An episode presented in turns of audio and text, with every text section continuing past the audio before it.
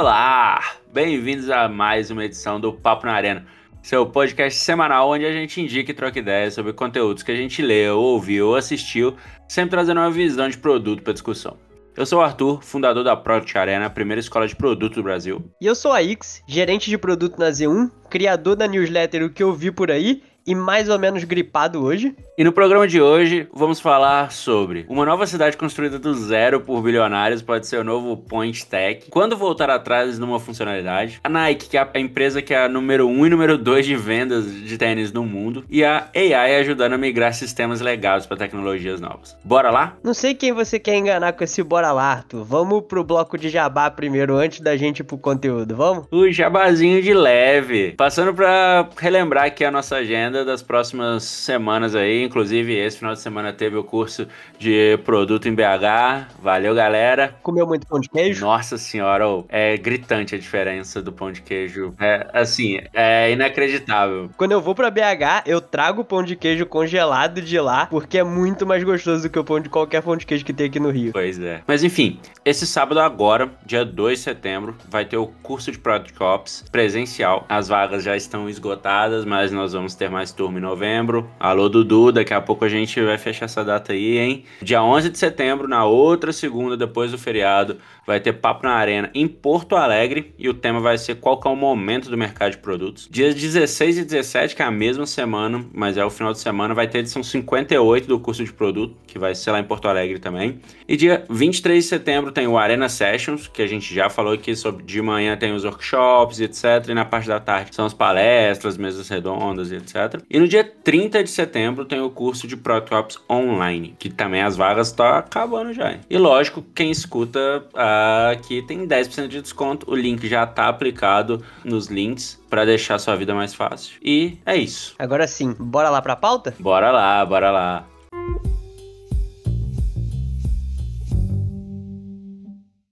A nossa primeira indicação de hoje é o texto There and Back Again, The Product Dilemma, que vem direto do Substack da The Browser Company, a criadora do navegador Arc, que eu até citei aqui uns episódios atrás. E esse texto, ele é um memo interno escrito por um designer da empresa, justificando por que, que eles estão voltando atrás de uma funcionalidade que eles implementaram dois meses antes. Esse texto, ele é meio que uma extensão de um vídeo no canal do YouTube da The Browser Company, inclusive eu recomendo muito o canal deles para qualquer pessoa de produto. É um baita exemplo de como construir coisas em público, mostrar coisas que ainda não estão completas, eles mostram muito protótipo que eles estão fazendo lá. Então, muito, muito, muito legal para quem é de produto. E aí no canal deles, né, eles fazem vídeos de updates do produto. E um dos vídeos, nos mais recentes, eles falam sobre ter voltado atrás é, na decisão de não persistir abas. E abas aqui entre aspas, né, porque o Arc ele funciona meio diferente de navegadores tradicionais. Então a decisão era sobre não persistir abas entre diferentes janelas. Então, só para todo mundo entender, antes, se você abrisse duas janelas do Arc no seu computador, as abas elas eram sincronizadas entre essas duas janelas. Aí eles foram e mudaram para não ser mais sincronizado e agora eles voltaram para o primeiro estado. E o que eu achei legal desse texto e do vídeo como um todo é que ele toca num ponto que não é tão comum assim da gente ver em times de produto, que é voltar atrás de coisas que foram pro ar e até matar funcionalidades. É super comum a gente ver esse apego, né? Se algo foi pro ar, difícil você dizer, puta, vamos tirar do ar, vamos voltar como era antes, vamos matar isso daqui. E eles tomaram a decisão de mudar porque era algo que eles recebiam muita reclamação e que atrapalhava espe especialmente na retenção do dia 1 do ARC, que é uma coisa que é uma das principais métricas deles. Aproveitando, tem aqui um podcast do Lenny, que a gente já indicou aqui em outros episódios também, com o CEO da The Browser Company, que ele fala muito sobre métricas, ele fala especialmente dessa parte de retenção, como é uma das principais coisas que eles acompanham. E depois que eles lançaram essa mudança, eles passaram a receber novas críticas, novas reclamações de como essa mudança acabava reduzindo o valor de outras funcionalidades que existiam ali no navegador. No fim, eles avaliaram ali as duas, as duas possibilidades, eles consideraram como cada uma impactava a diferenciação do produto e eles decidiram voltar atrás. E esse texto ele detalha ali todo esse processo de decisão por trás de como eles chegaram nesse, nessa decisão de voltar atrás. E aí, Arthur, você tem algum caos aí de vez que você passou por algo parecido? Cara, Inclusive, quando você. Quando a gente falou dessa aqui, usar, falar desse, desse artigo aqui, eu fiquei relembrando aqui meus muitos anos de carreira aqui para relembrar quando isso já tinha acontecido. Eu confesso que, assim, as cagadas a gente lembra um monte, mas eu fiquei, tipo, eu precisei recordar um pouquinho mais a fundo, assim, no, no meu HD para recuperar esses momentos. Mas tem alguns, tem alguns contextos e, e um, um ponto importante no, no artigo, né, que eles comentam bastante no vídeo também e tal, não foge muito, no final das contas, do ciclo de produto. Que é, cara, a galera analisou o contexto, tipo, olhou as métricas, o cohort lá dos tipos de usuário, né, tipo D1, D0, DX, dependendo do tipo do, do usuário e tal, evoluir ou matar a funcionalidade. Para eles era foi, fez mais sentido, provavelmente porque outras prioridades e outras coisas, a de, deixa isso de lado, vamos, vamos para a próxima, ou vamos fazer outras coisas. Então, no final das contas, apesar da gente não lembrar muitas, assim,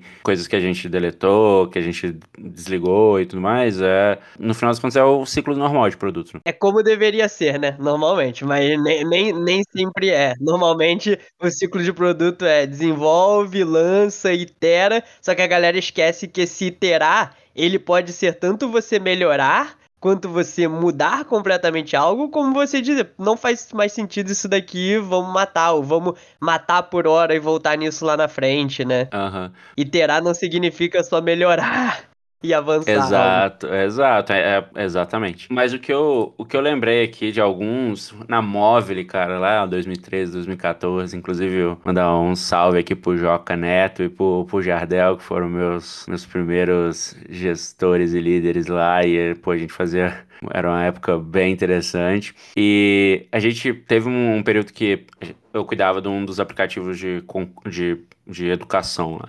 E aí a gente acabou é, vendendo eles para Claro e tudo mais. E depois a gente começou a, a, fazer outros testes e outros, em outros tipos de aplicativos de educação. E, pô, durante um período a gente cara, testou e matou muitos aplicativos. E a móvel tinha muito essa pegada, assim, né, de realmente testar e o que não funcionasse a gente continuava e partia para a próxima tese. Né? Então, uh, lembrei um pouquinho disso. Outros também foi a funcionalidade. A gente lançou uma loja física né, da Fit né, em 2014 e 2014, 2015, agora não, não lembro. Na época que, sei lá, não, não era uma parada super comum, assim. Era, e era o contexto tipo Amaro, assim, você só, só era um showroom, na verdade, e a roupa uhum. chegava para você no dia seguinte. Mas também era meio que um, uma parada que a gente já sabia que ia morrer, então a gente quando a gente fez, fez muito na gambiarra, mas não iterou nas funcionalidades, assim, na hora que a gente, assim que a gente pensou em, em parar a loja, nada foi reaproveitável, a gente lá, só desligou as funcionalidades mesmo. Já passei também por causa de ter que desligar a, a, alguma funcionalidade, não porque não tava, a funcionalidade não era interessante, não estava resolvendo algum problema, etc, mas ela estava causando mais problemas. Também, também já passei. e aí é, em termos de é, essa feature específica a gente precisou desligar por conta tava tendo muita, muita fraude e tudo mais, e a gente precisou ajustar o, o contexto do que que estava acontecendo ali para reativar ela depois. E eu tava lembrando aqui agora, até o meu aplicativo de paraquedismo, eu já fiz isso. Eu, eu tinha esquecido completamente que você tinha feito o aplicativo de paraquedismo. Pois é, pois é. A primeira versão, mas assim, inclusive eu desliguei, mas é uma parada que eu queria muito voltar a ter, mas daqui a pouco eu vou, provavelmente vai ter o, a versão nova com isso. Uma das coisas que é muito comum nas áreas de paraquedismo é o, o a previsão do tempo, assim, ela é falha, né? A gente tem o ditado, inclusive, que é só salta quem tá na área. Então, a gente, eu, eu tinha a primeira versão, eu tinha desenhado uma parte onde que você avisava lá como que tava a área. Você podia meio que fazer o check-in, o seu check-in falar eu lembro disso. Como, como que tá a área.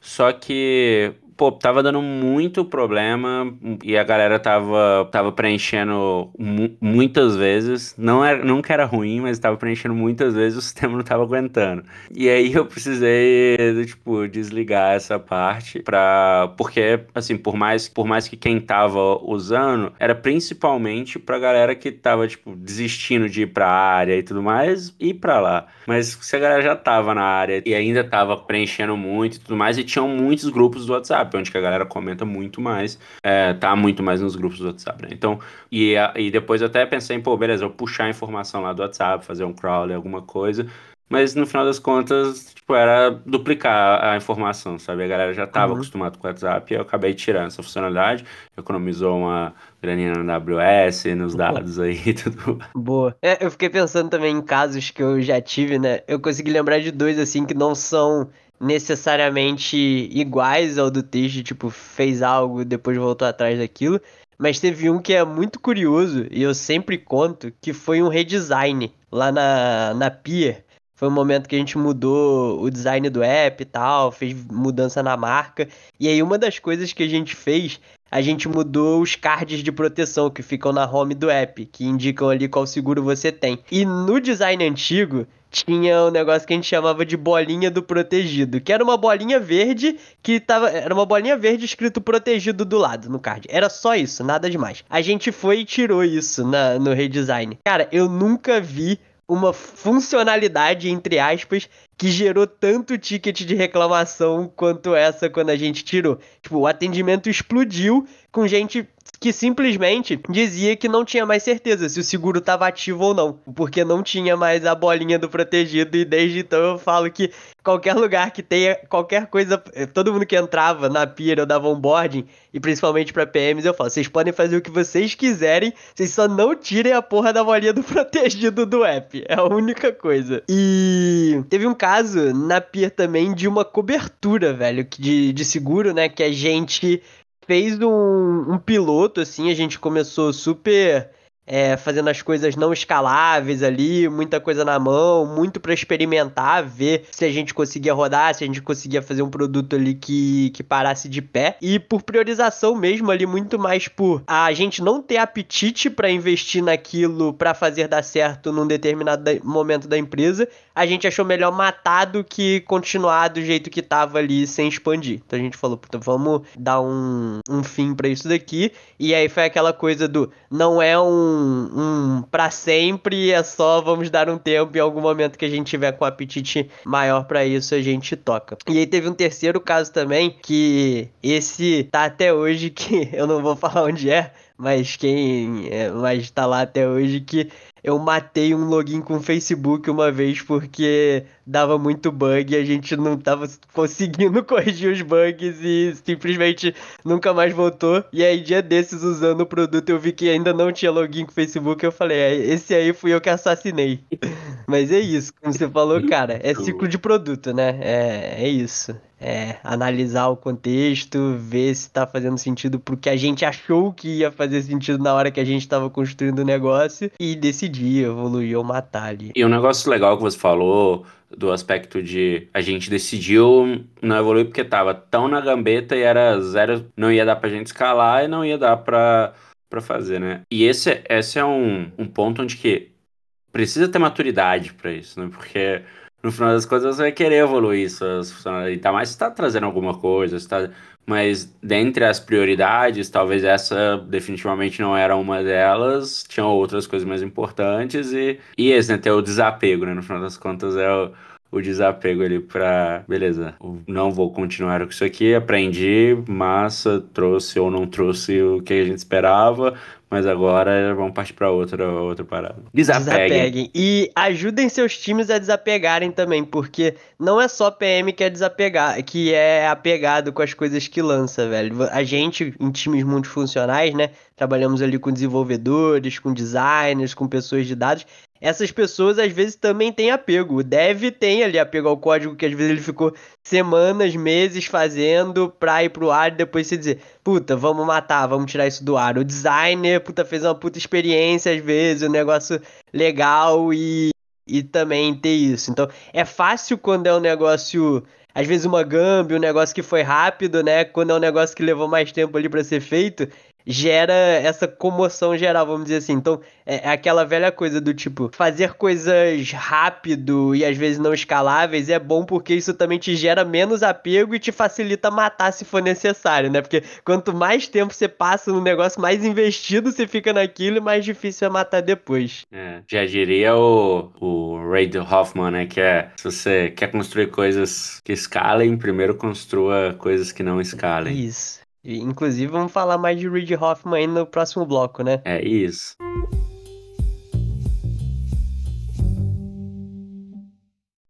O segundo conteúdo é um tanto quanto curioso. Em 2017, um, um VC recebeu um e-mail com uma proposta meio ousada: construir uma nova cidade na Califórnia. O local era perto de São Francisco e no pitch dizia que era, poderiam gerar milha, milhares de empregos e a cidade ser toda pan e etc., como Paris ou como algumas outras regiões. Desde então, uma empresa aí chamada Flannery Associates está comprando vários hectares perto de São Francisco e pela, pelo cálculo aí que eles já gastaram quase em torno de 800 milhões de doletas e antigamente tinha muita discussão sobre cara, por que estão comprando esse monte de coisa? O que, que eles vão fazer? É cerca de, de 60 milhas depois eu faço a conta aqui e falo quantos quilômetros dá isso, mas é cerca de 60 milhas de São Francisco, da Bay Area e etc.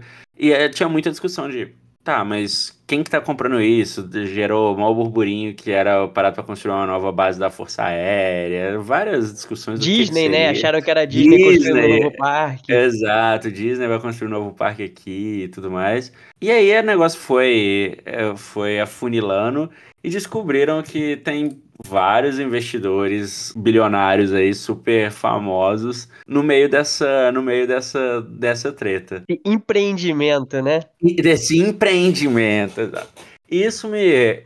Curiosamente, isso veio meio à tona um pouquinho, quase, sei lá, na mesma semana, uma semana depois. Do, tem o, o projeto lá da Arábia Saudita também, de uma cidade super futurista e sustentável, né? Que é a The Line. Tem uma, tem uma startup também que pô, já recebeu vários aportes lá nos Estados Unidos, que é o primeiro, chama Cul-de-Sac, que é, é o primeiro bairro sem carro construído do zero nos Estados Unidos, blá blá blá. E isso me. É, o ponto da discussão aqui é tecnologia. Como a tecnologia pode estar dentro disso de construir cidades do zero, assim. O quanto isso é Minority Report, é o Black Mirror, ou é só mais um do tipo bilionários gastando dinheiro brincando de. De Sin City, né? Sin City, banco imobiliário, essas porra. É, eu. Engraçado, você citou séries aí, na hora que você mandou a notícia, eu pensei no Wild Wild Country. Não, não sei se viu do, Nossa, do total, total. Foi o que eu pensei assim. Porque, e Inclusive, isso rola vou... nos Estados Unidos direto, né? Alguém pega um pedaço de terra e cria aqui a nova cidade, né? Uhum. Inclusive, não, pausa para. Se vocês não assistiram, assistam esse documentário, tá na Netflix. A Netflix podia. Pra nós, né? A gente fala desse pra caramba aqui. Cara, e, e o Wild Wild Country é bizarro que você falou agora. É um documentário. Porque se você ver sem saber tu bota fé que é ficção, tá ligado? É aquela ficção uhum. muito bem feita, que filmada no estilo documentário, mas é. não, é um documentário. Aconteceu é, de E verdade. eu vou deixar o, a, a, a deixa aqui pra você querer assistir que é, vocês sabiam que o primeiro ataque bioterrorista dos Estados Unidos foi realizado por uma comunidade hippie? Dentro dos, do próprio Estados Unidos. Dentro do próprio Estados Unidos. Agora, é isso. voltando, vamos voltar, vamos bom. voltar. Voltando, voltando, né? Mas você comentou que se não, se não são só bilionários jogando SimCity ali da vida real, né? Cara, e é curioso porque São Francisco em si tá num momento onde a grande discussão da cidade gira em torno de habitação e violência, né? É, se você seguir galera de tech no, no Twitter mesmo, é, pessoal ali da Bay Area e tal, você vai ver muita gente, tipo, praticamente o tempo todo mais falando sobre habitação e sobre políticas públicas de São Francisco do que falando sobre tecnologia. O próprio Gary Tang, que é um dos fundadores da Y Combinator, ele tava num tweet storm ontem ou anteontem é, sobre isso. E olhando essa notícia, eu fiquei pensando muito se não é tipo, ah, esse lugar aqui onde tá toda a nossa base, onde tá a nossa vida, ficou zoado e agora a gente vai construir um novo lugar aqui perfeito para nós bilionários morarmos, tá ligado? Eu fiquei puta, se não é essa a pegada. Porque a, a, promessa ali é muito venture capital, né? É uma grande oportunidade para gerar mega retornos para todo mundo. E, tipo, o quanto isso não é só especulação imobiliária, sabe? Né? Não, e detalhes, os terrenos que eles compraram já, os trocentos hectares que eles compraram, eles já, tipo, pagaram muito acima do... Pagaram overprice, quatro, cinco vezes o preço, né? Exato, exato. É, mais uma vez, cara, eu tenho meu, tipo, mixed feelings com, com isso, assim. Claro que olhando principalmente alguma, o nome de algumas pessoas que estão envolvidas com isso lá, e aí vocês podem ver o nome da a lista dos, dos bilionários lá na. É, a gente falou, né? Mas no... tem Reid Hoffman, que a gente falou no primeiro, tem o Mark Andreessen, tem o Anderson Horowitz, tem os irmãos Collinson do Stripe. Esses são os que eu lembro de cabeça aqui. É, tem o Chris Dixon também, a Lauren Power Jobs também. O Chris Dixon é um que se tá envolvido eu já tendo, eu já tendo a ter dois pés atrás. Mas enfim, assim, a minha o meu ponto, o meu mixed feelings com isso é a, essa primeira parte que a gente já falou sobre, sei lá, se não é mais, mais um bilionários querendo usar o dinheiro deles. No final das contas não tá errado, né? Eles fazem o que, que eles quiserem com o dinheiro deles. Mas, cara, para mim um, um ponto é também a oportunidade de.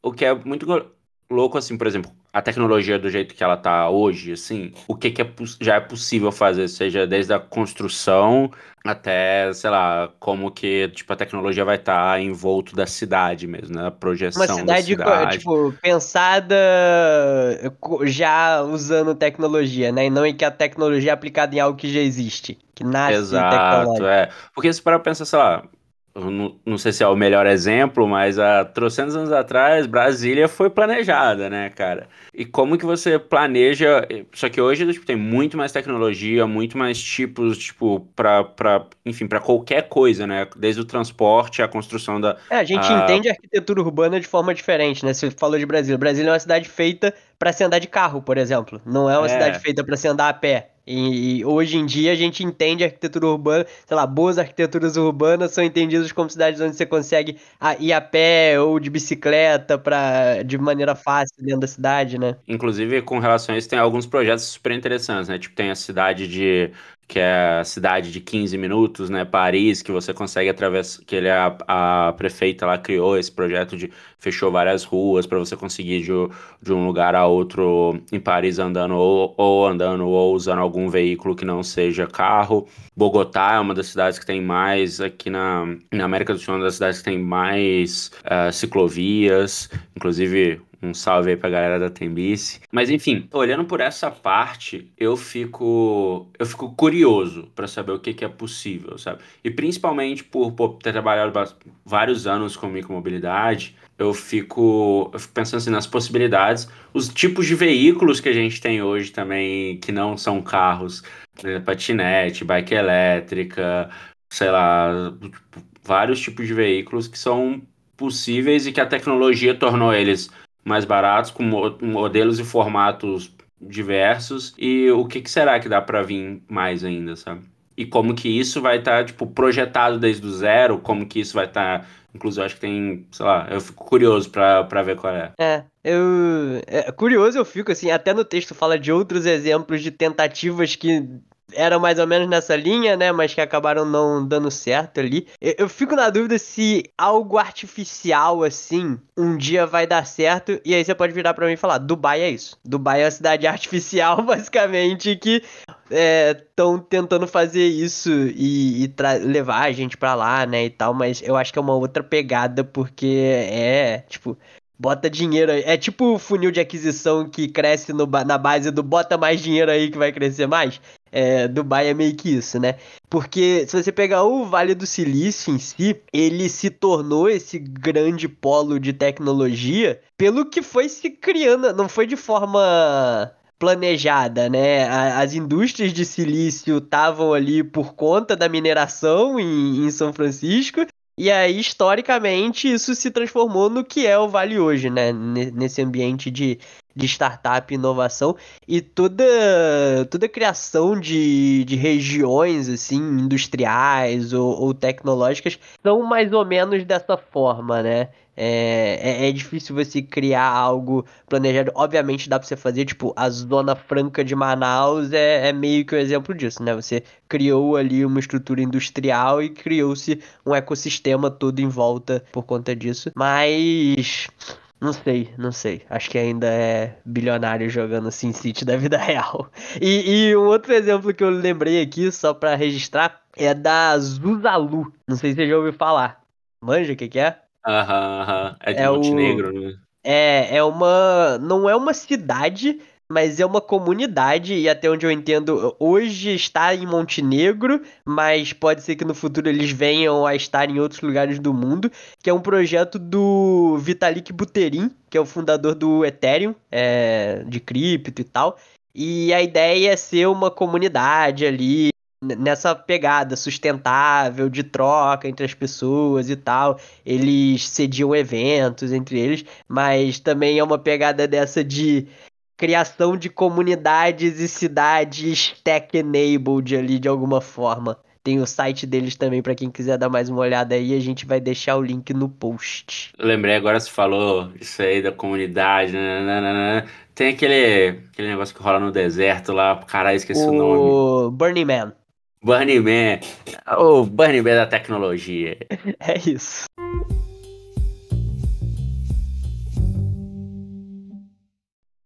Nesse terceiro bloco, a gente vai falar de uma notícia que saiu semana passada e é uma notícia um pouco mais tech aqui do que produto, mas a gente vai chegar lá no produto, que foi a IBM anunciando um produto de inteligência artificial para auxiliar na tradução de código em COBOL para Java. E aí, dando um contexto técnico aqui, né?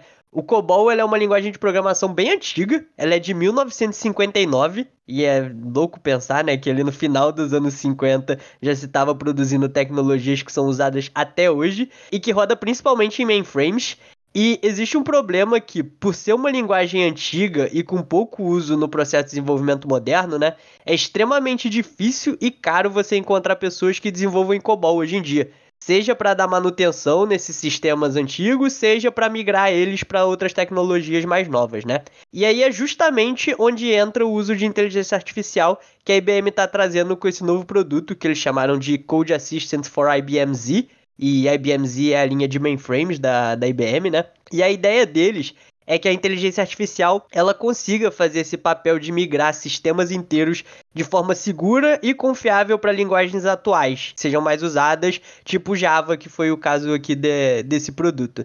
Então, inclusive, a ideia é que essa inteligência, inteligência artificial ela consiga dizer quando não migrar um, sistema, inclusive. Então, puta, esse daqui é melhor não, você não vai conseguir atingir o mesmo nível de segurança que você tem migrando para uma linguagem mais moderna. Então, eu dei todo esse contexto para as pessoas entenderem mas o que me interessou nessa notícia não é o produto em si, tipo, não tenho nenhum caso de uso aqui de migração de COBOL para Java, né? Não é um problema que eu já tenha passado mas foi pensar em como que isso pode se aplicar no nosso dia a dia aqui de quem, na maior parte do tempo, tá trabalhando com tecnologias novas, aplicativos, serviço web, né? Então tá lá fazendo coisa em React Native, TypeScript, Kubernetes Flutter. e tal, Flutter, exatamente.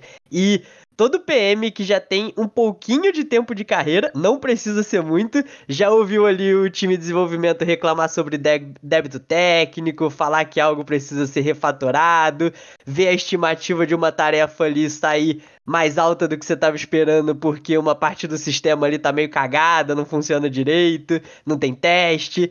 E o que eu fiquei pensando, barra sonhando aqui, né? É se a gente tá próximo de chegar num momento onde inteligência artificial vai conseguir resolver essas coisas pra gente, sabe? É, vai conseguir pegar esses débitos técnicos, essas refatorações que são necessárias, fazer ali por conta própria ou com muito pouco, é, muita pouca necessidade de um desenvolvedor meter a mão e acelerar o processo de desenvolvimento de produto, sabe? A gente fazer com que a gente consiga botar produto na mão do usuário mais rápido. Sonho, né? Assim. É, acho que é o sonho de todo produteiro, né? Exato, você tá falando é a mesma coisa de construir a cidade de talvez, é, talvez seja um sonho, é o que o meu sonho de não bilionário permite, né?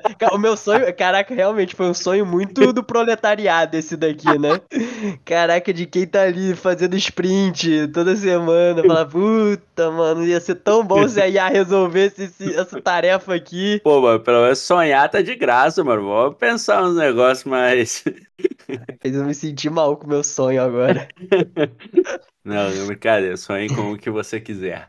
Mas, mas Cara, assim, acho que é óbvio, assim, né, de, pô, mas se tiver uma parada que faz isso, uhul. A gente até comentou, né, sobre quais vão ser os formatos da, que a AI vai ajudar e que talvez não é o texto só que é o principal formato. Esse é um, um outro caso de uso maravilhoso. Só que aí eu acho que uma das coisas que a gente entra em discussão é o aspecto de, pô, beleza, mas a AI vai ter que ter acesso ao código. E aí, hum. né, tipo, vai ter que ir lá ver a parada toda. Mas de quantos outros ele também vai, vai ter acesso a isso? Enfim, legislação, regulamentação, blá blá blá. Acho que. É, inclusive, notícia de hoje, o Chat GPT lançou, a OpenAI, né, lançou uma versão Enterprise do Chat GPT, especificamente para lidar com esses problemas. Os meninos estão trabalhando, viu? Estão trabalhando pra caralho. Estão trabalhando pra caralho. Esses aí estão fazendo. estão trabalhando.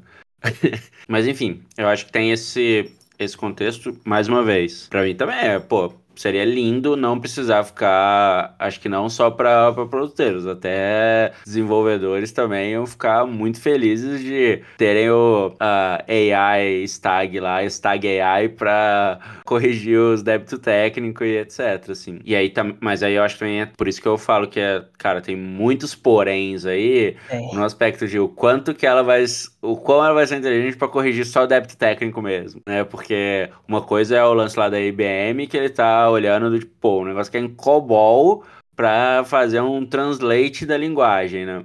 Outra é um coisa... sistema que deve estar tá igual a 20 anos, né? São, são, sistemas que não são dinâmicos, como, tipo, hoje que você faz deploy todo dia, várias vezes ao dia. Exato. Outra coisa é isso, assim, tipo, beleza, vamos corrigir débito técnico, mas o que, que é débito técnico? Aí vai que ele entende que o código lá que a pessoa tá fazendo tá ruim, não é que ele é um débito técnico, mas tá ruim, aí vai lá e vai, tá ruim, entre aspas, né? Do, tipo, vai lá e vai corrigir, ou vai quebrar alguma outra regra do sistema e tudo mais. E aí eu acho que essa discussão é, volta muito no aspecto de AI é meio que, pô, alguém falou outro dia uma fez uma analogia muito boa que tipo, qualquer coisa de AI hoje é tipo como se fosse dois, ou se fosse uma pessoa, um, uma, um estagiário muito bom. É um estagiário muito bom. O pessoal do Every fala isso. É, foi todo. isso, né? É, que é um estagiário muito bom. Que você, cara, você vai fazer, mas você como como responsável do estagiário, você vai dar o último, o último tapa ali, a última olhada, para garantir que aquilo ali não tá, mesmo a pessoa sendo muito boa, para garantir que tá tudo no, nos conformes. Então eu, nesse, nesse contexto, para mim, a, a,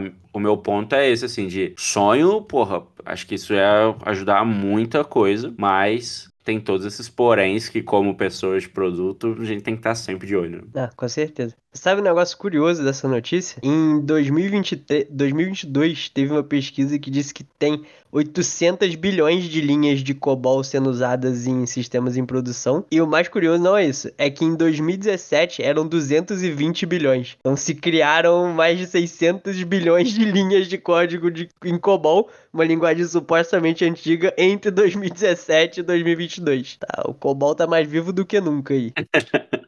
Cobol vive. Cobol vive, isso. E, e, sobre essa parada de botar produtos no ar mais rápido, vou dar uma indicação micro aqui, encaixada nesse bloco, que é uma ferramenta que eu descobri ontem, chamada, eu acho que é Combay em inglês, mas escreve K-O-M-B-A-I. A gente vai botar o link aí também na descrição do programa. E basicamente ele. Fala, que você ia falar. Eu ia fazer uma piadinha com o nome, mas eu, eu, eu tava chamando de Combaí, mas beleza. É, então, é, é exatamente o que eu ia falar, Combaí. Combaí, exato. É, que ele pega um design que você fez no Figma, é, então você faz ali suas telas no Figma e tal, e ele gera o código para fazer, e tem vários, vários plugins no Figma que fazem isso já, mas esse me pareceu bem melhor do que o que já tinha. Ele exporta já o código em Reactive, em Reactive, ó, em React ou em HTML e CSS, ele reconhece os elementos, ele, ele já cria os elementos tudo direitinho, os componentes na tela, me pareceu muito bom ali. E o curioso é que ele não usa nenhum Large Language Model, então ele não tá chamando o OpenAI ali por trás. Ele falou que tá no máximo para fazer umas correçõezinhas, mas foram modelos de machine learning que ele treinou ali proprietários. E essa ferramenta tá gratuita por enquanto, então quem quiser ir lá dar uma experimentada, achei bem da hora. É, fiz um testezinho ali com uma tela simples que eu tinha no Figma e gerou ali o, o código super, super bem. Então é um negócio aí que pode vir ajudar também a botar coisas no ar mais rápido, né? E já que você tá falando de botar coisas no ar mais rápido, um dos workshops do Arena Sessions, no dia 23 de setembro, vai ser com vai ser sobre no code com o Efrain. Então, assim, vai dar para fazer bastante coisa. Ele vai ensinar bastante ferramenta para conseguir fazer teste e colocar as coisas no ar mais rápido para testar. Olha aí, tudo se conecta. É o Jabá pois conectado é, aqui com o conteúdo. É o Jabá conectado, pois é. é. E tem desconto, né? Vocês que estão escutando aqui sabem que tem um descontinho, tá na descrição aí. É isso.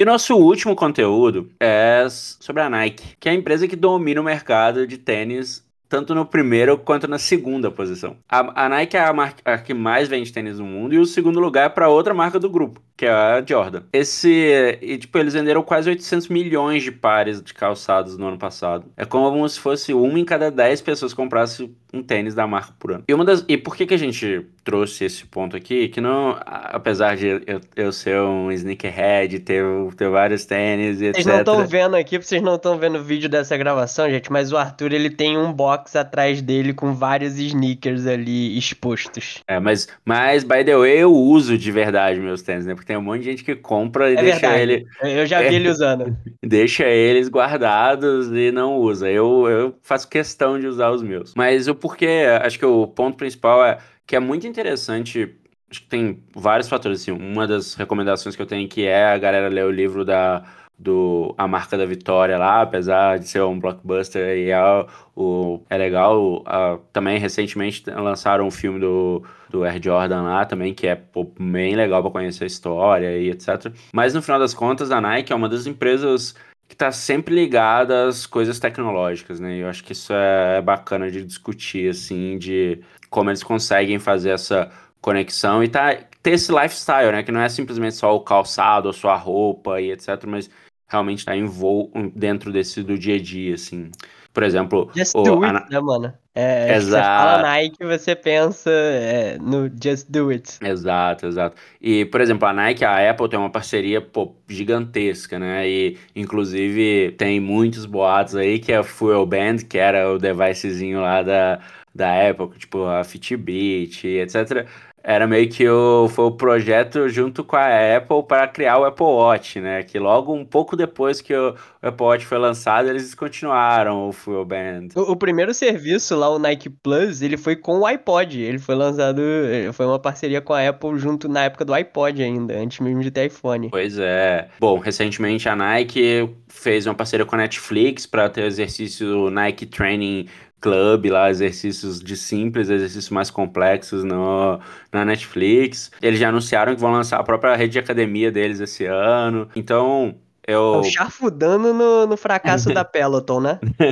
pois é. Mas, mas para mim é, é, é, muito louco, assim, como que eles conseguem estar presentes, se conectarem. E aí, eu acho que quem assistiu o filme vai ver do Air Jordan lá, tem muito disso deles. Beleza, a gente vai pegar todas as pessoas, todos, vários atletas, ou vai, vai arriscar um aqui, ou vai, né, tipo, como, quem que a gente. aonde nós vamos estar. Seja com, com basquete, porque para quem. não sei para quem conhece a história.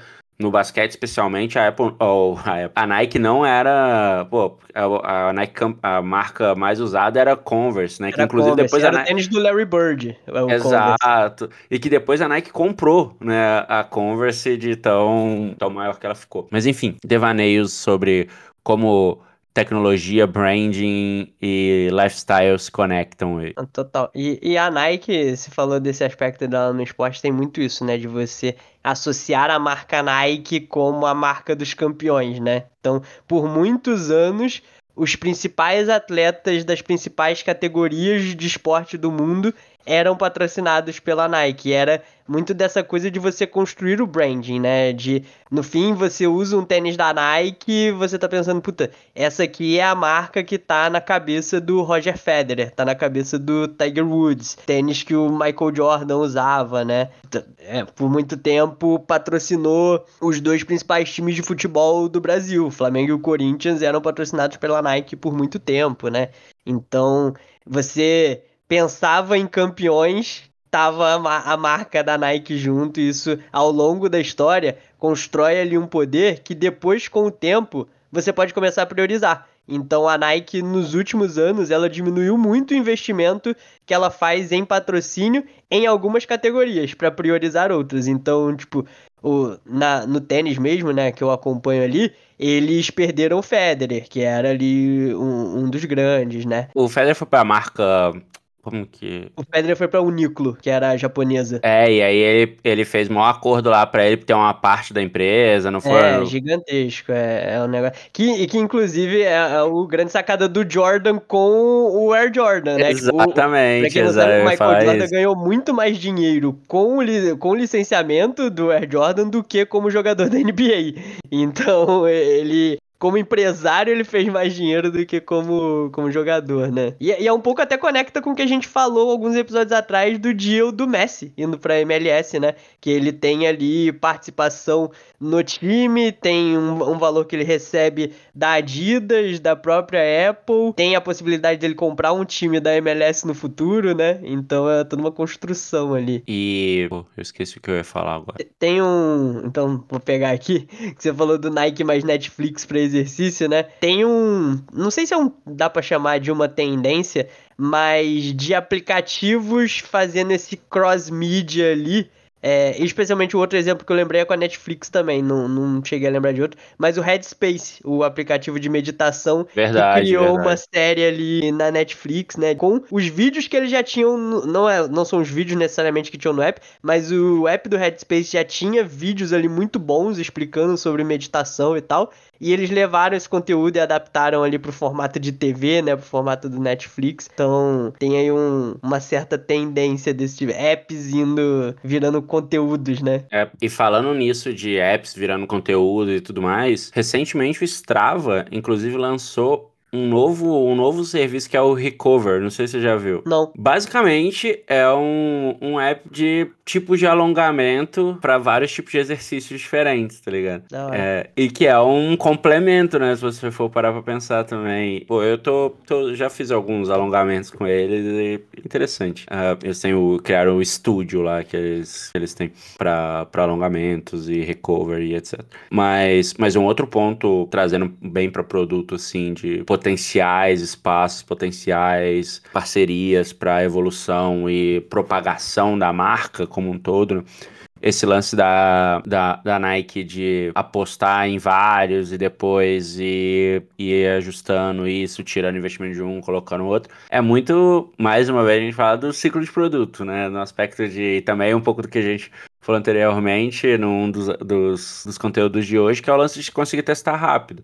Né? Testar rápido, coletar insumo, ter insumo suficiente ali para falar tá bom, aqui a gente tira, ali a gente investe mais, aqui a gente investe menos. Ou então qual outra estratégia que a gente talvez não precisa investir tanto, mas vai ter retorno do mesmo jeito, que é o melhor dos mundos, né? Mas no final das contas, conectar essas coisas para no aspecto estratégico é aquele papel que às vezes a gente deixa de fazer. Isso acontece com todo mundo, em qualquer empresa, em qualquer lugar que é tá tão imerso ali no dia a dia, na correria, no apagando incêndio e tudo mais, que você esquece daquele zoom out, o passo para trás para, peraí, deixa eu entender como estão as coisas aqui para ver onde tem oportunidade ou não, né? É parar de olhar só pra árvore e olhar pra floresta, né? Caraca, hoje você tá que tá. Não, e você falou isso, é também uma outra parada que conecta com o produto é a gestão de portfólio, né? Em locais que tem múltiplos produtos ali, é tipo, você não precisa todos os seus produtos serem uma vaca leiteira. Você tem às vezes um produto onde você perde dinheiro, você tem um produto onde você não ganha tanto dinheiro assim, fica no zero a zero. Você tem um que é estourado e tal. É, esse negócio da Nike com os atletas, tipo, ela não patrocina um jogador de tênis, ela patrocina dezenas, centenas, mas ela precisa de um Carlos Alcaraz usando Nike para garantir que os próximos 15 anos da marca ali naquele esporte estão garantidos, sabe? Então você bota você investe, você não bota todos os seus investimentos num ovo só, né? Você enche ali sua cestinha com vários ovos para ver qual deles que vai que vai dar retorno lá na frente. Pois é. E esse é um outro ponto, né, que a gente também vê não só no no final das contas, a, a gente vê principalmente no futebol assim, que não só no futebol, mas exemplos bem mais claros. Se você parar para olhar 10 anos atrás, os jogadores, que idade que os jogadores saíam, né, do Brasil, pelo menos. E agora você vê, pô, a galera saindo muito mais, muito mais cedo, né? Sei lá, 16, 17 anos já tá vendido, né? Tem o Hendrick, tem o, o, o Vini Júnior, o Rodrigo e vários outros que não deram tão certo assim, mas eles tinham um tempinho. Agora não, a galera já tá. 16 anos já tá vendida. Que é um pouco disso, assim. Tem vários que deram certo, tem vários que não, mas é o lance da, da estratégia da aposta. Cara, assim como quando a gente tá testando, é o teste rápido. tá testando e tá apostando em alguma coisa. Provavelmente algumas vão dar errado e outras, pode ser que uma ali vai compensar todas as outras. E vou fazer mais uma conexão maluca aqui. Ah, não, ah, não. que tem Eu o poder. Acho que esse do... remédio que você tomou pra, pra gripe hoje Tá te deixando desse jeito aí. Não, mas você vai. Cara, tem o branding também, né? Que às vezes a gente, como produto, né? Às vezes a gente pensa muito no marketing de produto mais direto ali, de venda do produto e tal, esquece um pouco do aspecto do branding. Mas vindo aqui pro futebol, você pega o Flamengo, por exemplo, que vende um monte de bagre aí. Os caras, porra. Pô, aquele Reiner lá, Renier, Renier, Renier. Tem, cara, um monte de bagre, um monte de bagre. E vende os caras pô, super caro para bons times fora do Brasil. Por quê? Porque o cara sai da marca Flamengo, sabe? É um time que vende bem. É a mesma coisa do São Paulo. São Paulo é um dos melhores vendedores do Brasil, no sentido que pega um cara ali, qualquer coisa, e vende o maluco por um dinheiro inacreditável, porque nenhum outro time consegue vender igual.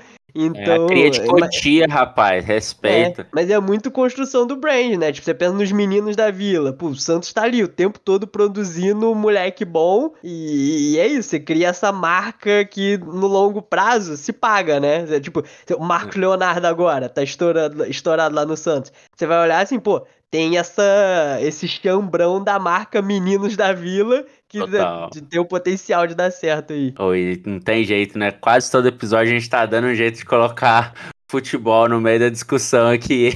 Vai ter que abrir, fazer um podcast de esporte daqui a pouco, velho. É, é AI e, e futebol são os dois assuntos mais recorrentes desse podcast. Isso aí.